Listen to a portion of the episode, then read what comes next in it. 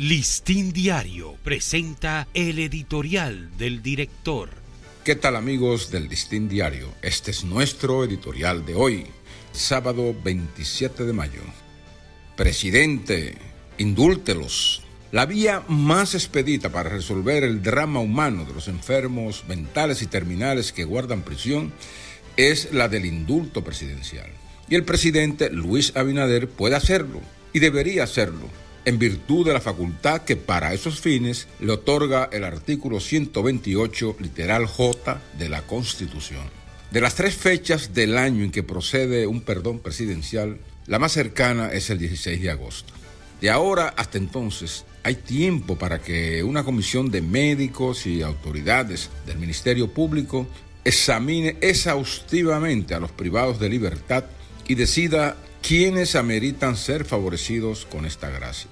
Son más de 800 las personas que se encuentran guardando prisión en deplorables condiciones de salud y física.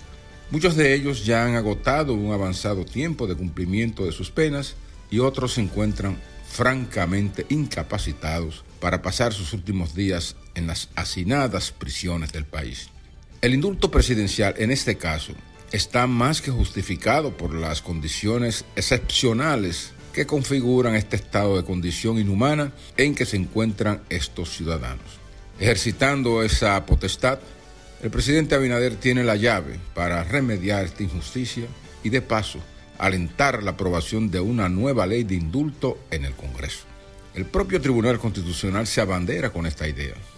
Así lo hizo constar en una sentencia del 15 de julio del 2015 en la que propone al Congreso que subsane el vacío normativo de que adolece la ley vigente.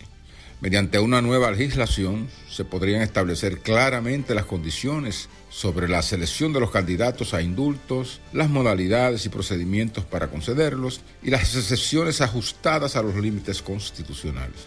En el drama actual, por su carácter excepcional de urgencia, procede válidamente que el presidente Abinader se lleve el mérito de resolverlo. Listín Diario presentó el editorial del director.